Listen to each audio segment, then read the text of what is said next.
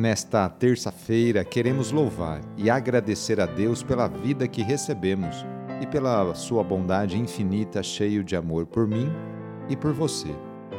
Lembremos de maneira especial neste momento de oração pelos governantes do nosso país, do Brasil, prefeitos, governadores e presidente.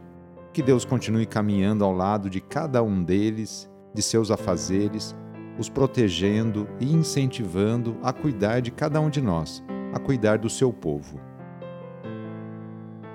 Iniciemos essa oração invocando a Santíssima Trindade. Em nome do Pai, do Filho e do Espírito Santo. Amém. Senhor nosso Deus, nosso Pai, nós cremos em vós, nós esperamos em vós, nós vos amamos nós vos agradecemos este dia e vos damos graças porque estamos com vida. Oferecemos este dia ao Senhor com todas as nossas alegrias e sofrimentos, com todos os nossos trabalhos e divertimentos. Guardai-nos do pecado e fazei de nós instrumentos de vossa paz e do vosso amor.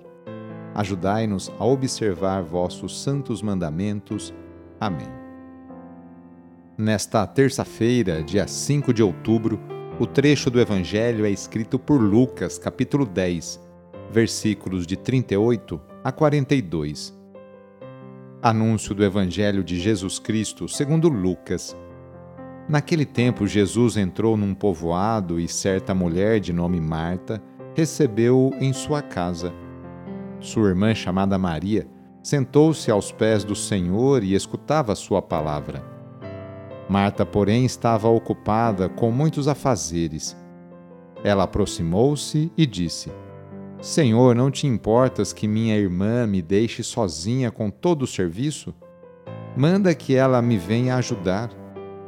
O Senhor, porém, lhe respondeu: Marta, Marta, tu te preocupas e andas agitada por muitas coisas.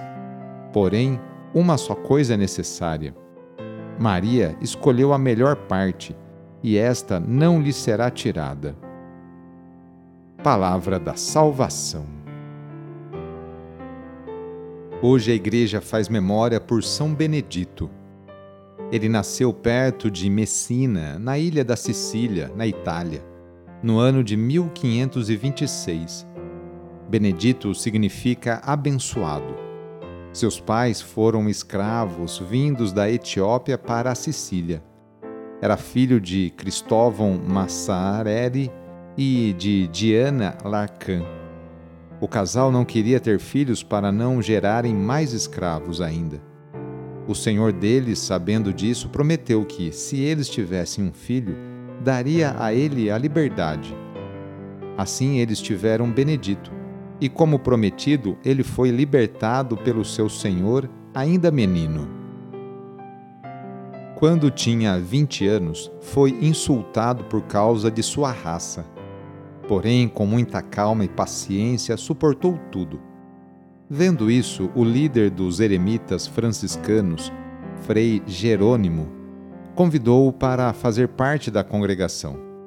São Benedito aceitou prontamente, vendeu tudo, tudo o que tinha e se tornou um eremita franciscano, ficando com eles por volta de cinco anos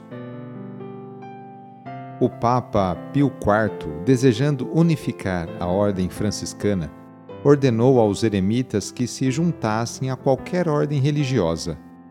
Benedito foi para o mosteiro da Sicília, um convento em Santa Maria de Jesus.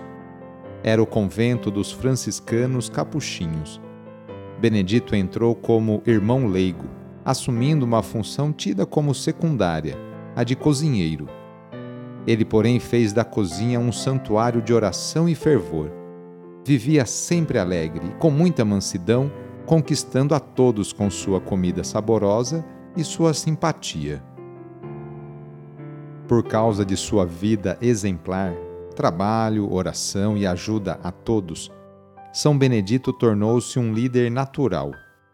Em 1578, foi convidado para ser o guardião ou seja, o superior do mosteiro, cargo que aceitou depois de muita relutância. Administrou o mosteiro com grande sucesso, seguindo com rigor os preceitos de São Francisco.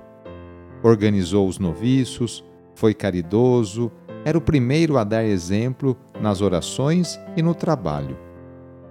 Um dia, Frei Benedito profetizou que, quando morresse, teria que ser enterrado às pressas para evitar problemas para seus irmãos.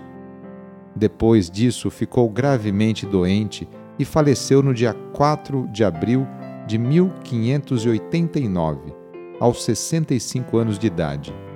E a profecia se cumpriu. Quando ele faleceu, uma multidão invadiu o mosteiro para vê-lo. Conseguir algum objeto seu ou um pedaço de sua roupa de monge para terem como relíquia do santo, santo pobre, humilde, causando problemas para o convento. Na hora de sua morte, ele disse com muita alegria: Jesus, Jesus, minha mãe, Doce Maria, meu pai São Francisco. E morreu em paz. Seu corpo foi transladado para a igreja e exalava suave perfume. Exumado posteriormente, estava intacto, incorrupto em 1611, seu corpo foi colocado em uma urna de cristal na igreja de Santa Maria, em Palermo, para visitação e permanece até os dias de hoje no mesmo lugar, na mesma igreja. Ó Deus, Criador e doador de todos os bens, que tudo fizestes com sabedoria e destes ao ser humano, criado à vossa semelhança, o domínio sobre todos os animais nós vos pedimos que, mediante vossa bênção, estendais sobre estes animais a vossa mão e concedei que eles sejam bem cuidados em todas as suas necessidades. Por Cristo, vosso Filho e nosso Senhor, na unidade do Espírito Santo. Amém. Receba neste momento a bênção de Deus. Ele está junto de você e te acompanhará por toda a sua vida. A nossa proteção está no nome do Senhor, que fez o céu e a terra.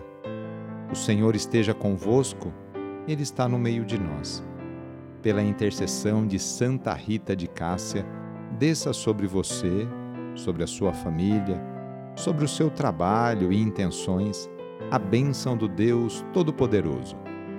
Pai, Filho e Espírito Santo. Amém. Foi muito bom rezar com você hoje, neste dia. Se a oração está te ajudando, eu fico muito feliz. Então, que tal enviá-la para seus contatos, familiares, amigos, conhecidos? Sou o padre Edmilson Moraes, salesiano de Dom Bosco, e moro atualmente em Piracicaba, no estado de São Paulo.